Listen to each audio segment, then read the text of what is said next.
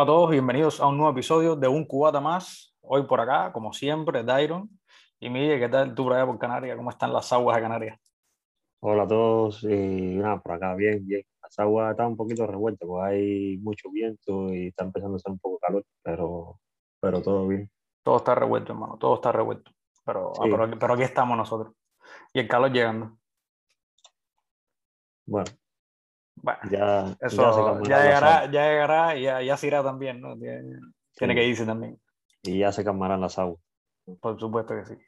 Oye, entonces hoy, hoy hablamos, hoy nos vamos a la historia, ¿no? Nos vamos a la historia. Estamos, estamos próximos, próximos, no, ve- vecinos a, a, a la institución de la República en Cuba, toda la parte de la enmienda PLA, República, todo, todo esto por acá. Sí, y hoy, hace, hablamos, hoy hablamos de esto más o menos, ¿no?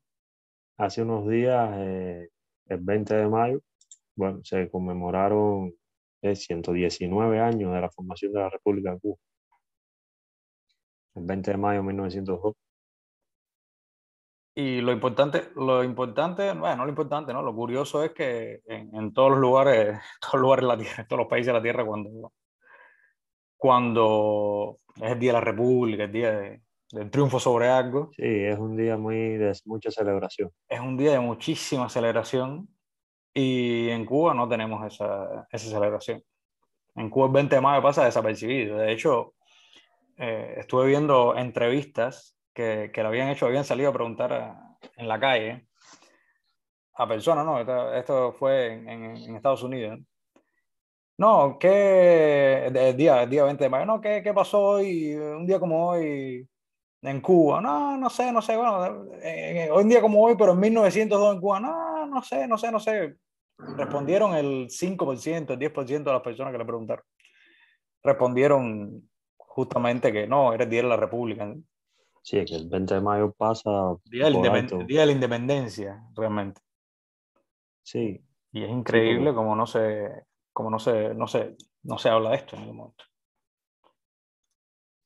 Porque se, se- Cuba termina la guerra con España y los Estados Unidos se quedan interviniendo en Cuba desde De 1899 Exacto, de a 1899. 1902 y el 20 de mayo es cuando formalmente eh, se, se crea un gobierno ¿no? y empieza a gobernar y entonces a partir de ahí es que empieza la República de Cuba. Se baja, la- se baja la bandera, se baja la bandera americana del morro Ajá. y se iza por primera Al vez la, final, la bandera de la República. es, sí es el día de la independencia de Cuba, sería, pero en Cuba celebran mucho el primero de enero, que no es día de ninguna independencia. Al contrario. Eh, lo, lo, fa- o sea, lo, lo fabuloso, ¿no? Es que, que justamente ese día es que empieza como tal la República de Cuba y en la historia hoy por hoy como lo conocemos, entonces no, no les cambian el nombre, ¿no? Me imagino que en, que en futuro, no sé si esto lo hemos hablado en otro momento, ¿no? Pero en el futuro tendremos que hacer un, un diccionario de, de los términos, de los términos de- de- después del 59 en Cuba, porque todos los términos los cambian. sí, todos los sí, sí, términos los sí. cambian. Eh, no- O sea, no es la República de Cuba, es el periodo de la República neocolonial o de la, de la neocolonia.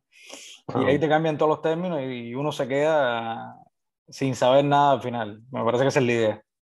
Precisamente quería traerte un tema hoy, porque el próximo sábado, sábado 29 de mayo, eh, se va a cumplir un aniversario de la derogación de la enmienda Platt. De la enmienda Platt. ¿Sabes que la Dero- enmienda deroga- Platt- derogación, eh, vencimiento o finalización. Sí, sí. ¿Cómo fue la historia? No, no, no, fue que se anuló, se anuló su, su contenido. Sabes que esa es la, la bandera de- del gobierno de Cuba, ¿no? Hablan, lo primero que te enseñan en, en la primaria es cómo la enmienda Platt vinculaba a Estados Unidos con Cuba y le daba Bueno, preferencia a en la primaria, en la primaria y no, y no, no en la primaria. En la primaria lo empiezas a ver y lo estás viendo hasta que estás en la universidad. Porque por increíble que parezca, das lo mismo año tras año, año tras año. ¿no? Es como un mecanismo más de enseñarte historia, me parece que lo que te están adoctrinando todo el tiempo. ¿no? Con, con la misma historia esta, un poco falseada, un poco tergiversada.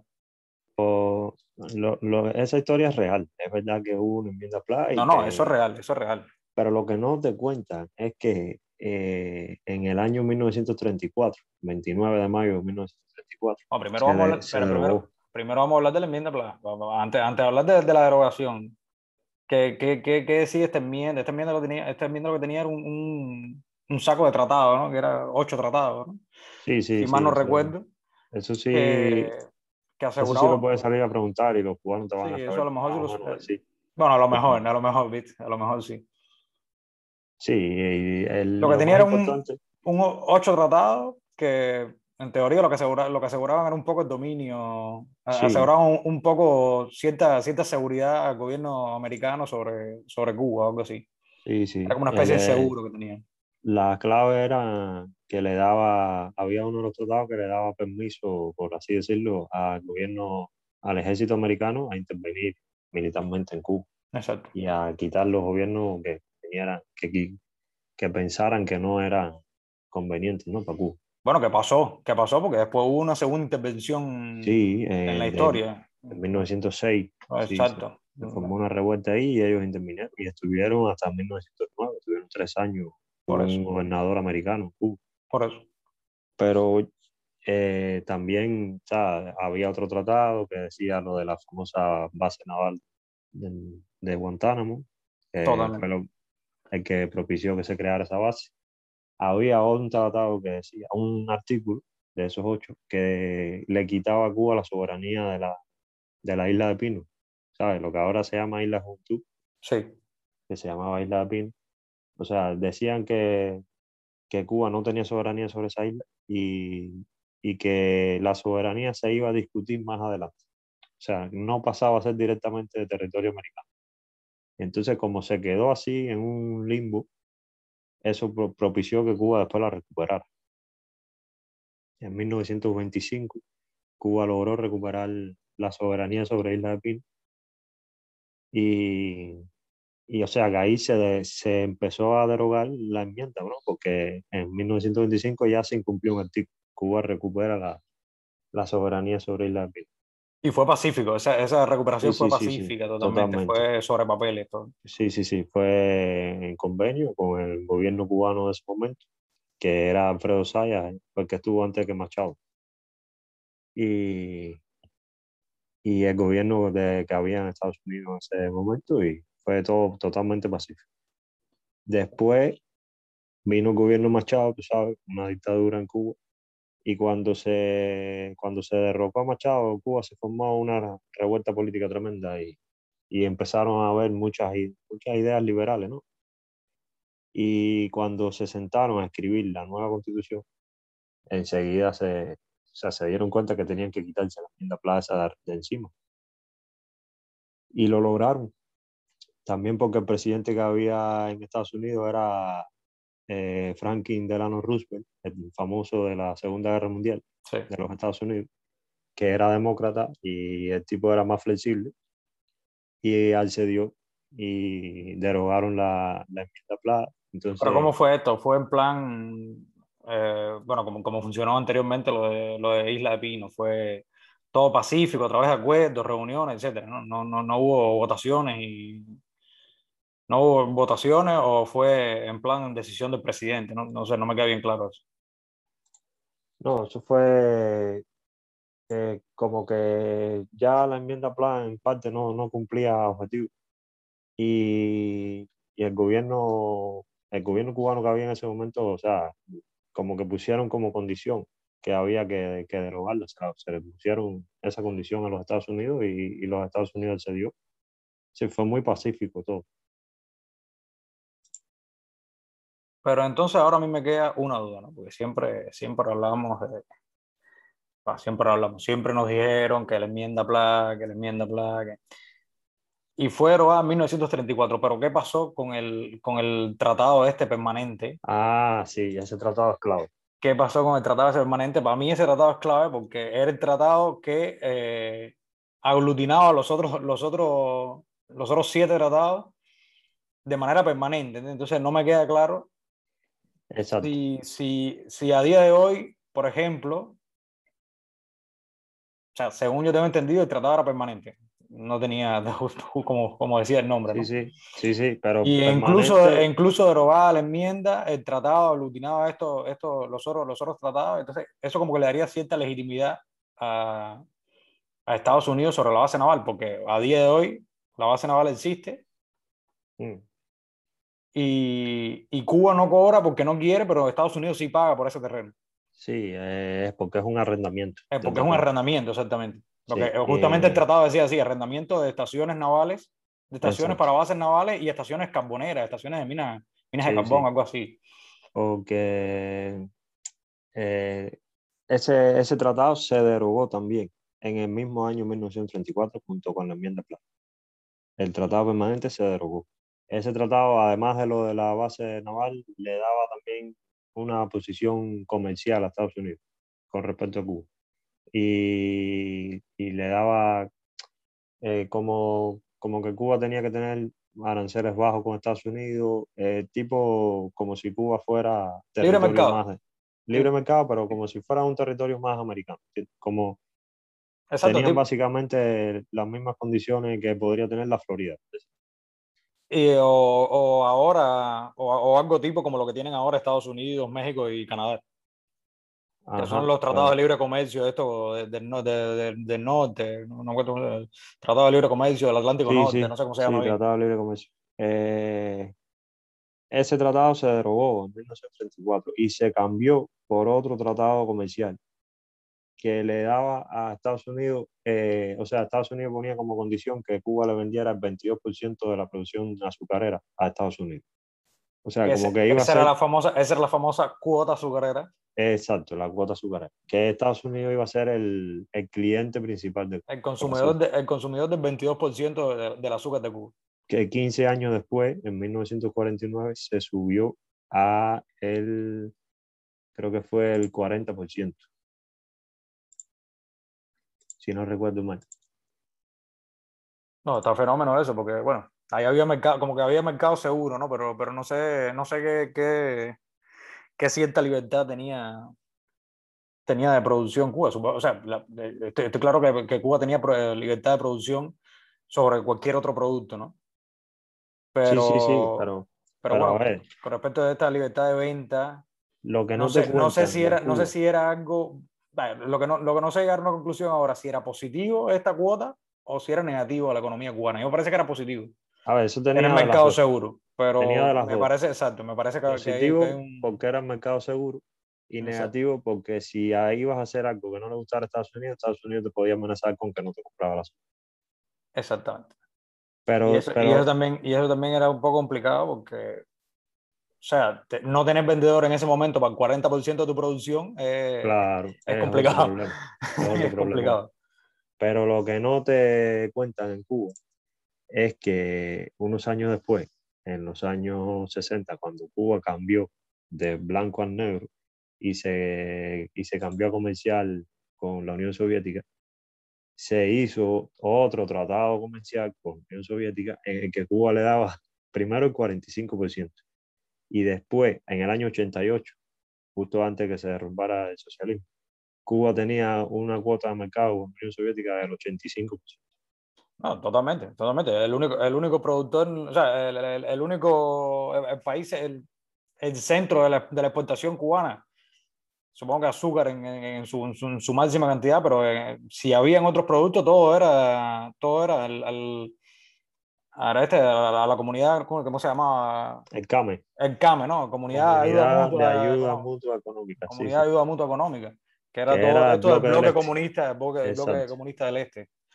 Eso, eso sí. Pues. Estoy claro de esa situación. Pues al final, al final pasamos, exacto, es, mucho, mucho más control económico, el 87% de la, de, la, de, la, de la producción al 40%, ¿no? No, no, por eso te digo, por eso te digo que no sé, o sea, que tú sabes, dar un criterio, una valoración sobre esto, mm, no me queda muy claro, ¿entiendes? Porque en, cierta parte está claro que tener mercado seguro, el 40%, fenómeno, ¿entiendes? Sí, sí, sí. Pero, pero en, eh, o sea, al, mismo tiempo eh, tienes, tienes una dependencia económica total, ¿entiendes? Una dependencia económica, bueno, no total, ¿no? Parcial porque es el 40%, pero, pero sí existe la dependencia económica esta, sí existe esa dependencia económica de, de, de productor y, y, y comprador. ¿entendés? Existe. Yo cuando estaba estudiando historia en la primaria y secundaria siempre me preguntaba, porque me decían, no, eh, en 1906 eh, como que Estrada quiso reelegirse, se formó una revuelta, eh, se, se desestabilizó el país y los americanos intervinieron. Mandaron al ejército, resolvieron todo de un golpe. Y, y dejaron ahí un gobernador americano hasta 1909 que se calmó la cosa y volvieron a hacer elecciones. Está bien, muy bonito. Ah, disculpen, a los oyentes, a los oyentes que disculpen la- las campanadas, no sé si las sientes medio por allá. Ah, sí, que sí, vivo frente, a una, i- vivo frente a una iglesia y bueno, di- discúlpenos, discúlpenos la, la- la- la falta de, de condiciones y tecnología, ¿no? Del aislamiento sonoro, ¿no? Bueno, eso le da realismo a- al podcast también. Exacto, le da realismo, le da, la- le da la vibra. Estoy hablando de la intervención y, la- y las campanadas, bim, bam, bim, bam, bim, bam. Eso. Pero a ver, ¿por qué entonces cuando estaban los rebeldes en la Sierra Maestra en los años 50, ¿por qué no intervino el gobierno americano? ¿Por qué no intervinieron el ejército y, y lo controlaron todo igual que hicieron 50 años antes? Bueno, a mí, a mí eso, eh, no sé si tanto en la primaria, ¿no? No sé, no sé si yo tenía la capacidad para hacerme esa pregunta en No, la la primaria. ¿no? secundaria, vaya. pero, pero un poquito más grande sí, sí como que, que puedo llegar a una conclusión sobre eso, ¿no? Que al final, al final eh, los, los intereses de Estados Unidos estaban, estaban, se, se estaban viendo afectados por, por la dictadura que había en Cuba, que al final había una dictadura. Sí, pero la esencia de por qué no lo hicieron es porque no podían. Porque se había derogado la enmienda Mm, y el tratado permanente. Y entonces Estados Unidos no tenía ningún derecho de intervenir militarmente. Eso no te lo cuentan. No, Eso no, no. lo cuentan en Cuba. No, es que en, en- en ningún momento en la historia de Cuba te cuenta que en 1934 se derogó la enmienda Blas. Yo me voy a enterar No, el, o sea, el otro día. Te lo pueden mencionar tal vez así, pero no te lo explican tampoco. Bueno, a mí nunca, a mí nunca me lo mencionaron. A mí nunca me lo mencionaron, o no que yo recuerde. Incluso recuerdo cuando se cumplieron, cuando se cumplieron 100 años de la enmienda Platt, Ah, sí, sí. eh, a eso sí le dan bombo y que a platillo. eso fue bombo y platillo. Y yo dije, bueno, ¿qué? ¿Eso está aún? ¿No está? ¿Qué cosa es esta? Te pueden decir que se cumplieron 100 años de enmienda Platt. De hecho, ya casi 119 años de que se comenzó la enmienda Platt, pero o 120 si se empieza a contar de 1901, pero no te Ujú. dicen que hace que 87 años que se derogó. Que se derogó, no. no te- eso no te lo dicen en ningún Eso no momento. te lo dicen. Y No, eso no te lo dicen en ningún momento. sí. Celebramos los 300 años de La Habana, ya te digo, no celebramos el Día de la República, que es lo más grande que, tiene, que tenemos los cubanos, ¿entiendes? en teoría. Como el otro, no, no hace mucho estaba escuchando, ¿no? Que, ok, es, es- es- como decirlo de alguna manera, no, es- es en parte un poco triste, porque sería una celebración no del todo libre, porque desgraciadamente hoy por hoy no, no somos un país del todo libre, no libre, pero, eh, pero, pero sí, sí, sí, sí fuimos libres en su momento, ¿eh? sí, sí, sí fuimos libres en su momento y en Cuba una república totalmente independiente, constitucional. Bueno, a mí, a mí todavía me pueden decir que de 1902 a 1933, mientras estuvo Machado, hasta que estuvo, finalizó Machado, puede que sí, que los Estados Unidos intervenían en Cuba, tal, pero después de 1933, eh, sobre todo después de la Constitución del 40, Cuba era un país democrático. En la De los más la- democráticos la, del mundo. la constitución del 40 fue la más democrática, la más revolucionaria de su momento, en, De su en momento. el- desde el siglo XX y en toda América Latina. Claro. Entonces, realmente más democrático imposible. ¿entiendes? Pues se, se- se hacían elecciones regularmente, todo, todo perfecto. ¿no?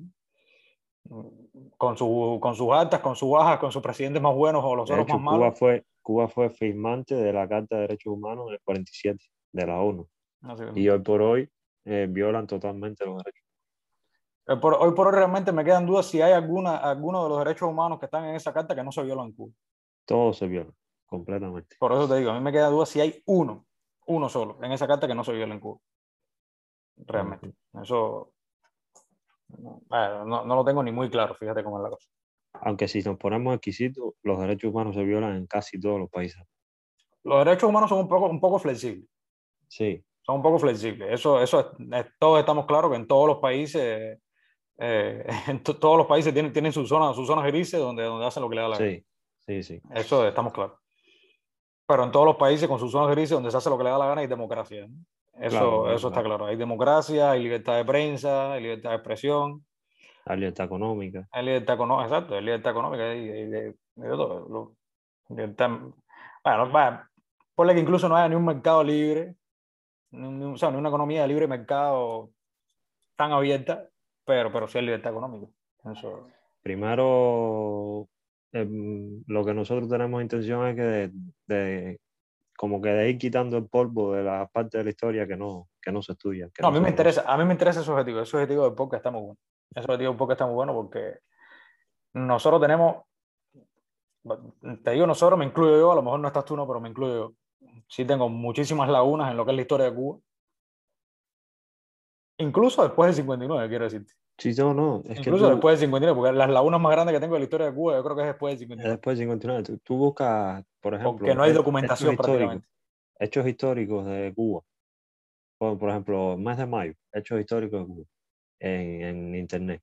Y te van a salir hechos históricos En el hasta internet. año en, en internet hasta el año 60 y pico, los hechos históricos. O sea, es como, como que si después de la crisis de los misiles en Cuba, de ahí para acá no pasara nada. No hay historia. La historia se, se acabó en Cuba. Así mismo. Así mismo. Y le preguntas a cualquiera fuera de Cuba que no sea cubano y, y lo, vaya, lo último, lo, lo- así lo que te saben decir es de la crisis de los misiles. Sí, sí, sí. de la crisis de los que- misiles, y que el mundo, y la, una tercera guerra mundial, y la crisis nuclear, y pa, pa, pa, pero Es que hay una realidad- propaganda muy grande que orientada a eso, a mostrar a Cuba como, como un, un país en muy mal, muy mal, muy mal antes del 59 y muy bien después. lo han logrado, le ha salido muy bien, verdaderamente. Sí, ha salido sí muy les ha salido bien. El mecanismo de propaganda comunista es muy efectivo, muy efectivo. Eh, tenían bastante experiencia ya con, con el holocausto, ¿no? Pero, Sí. pero, pero sí ha sido bien efectivo. Bueno, los oyentes, nada, creo que, creo que por hoy estamos, estamos bien. Eh, les deseamos a todos, un poco atrasado, ¿no? Feliz Día de la República, feliz Día de la Independencia. Y bueno, nada, el próximo sábado ya todos saben qué sucedió. Un abrazo a todos, Miguel. No sé si tienes algo más que agregar. Bueno, nada, un abrazo a todos y que nos esperen por aquí la semana que viene a ver qué se nos ocurre. Seguro vamos a estar por acá de vuelta. Sigan nuestras redes sociales y abrazo a todos. Chao. Chao. Thank you.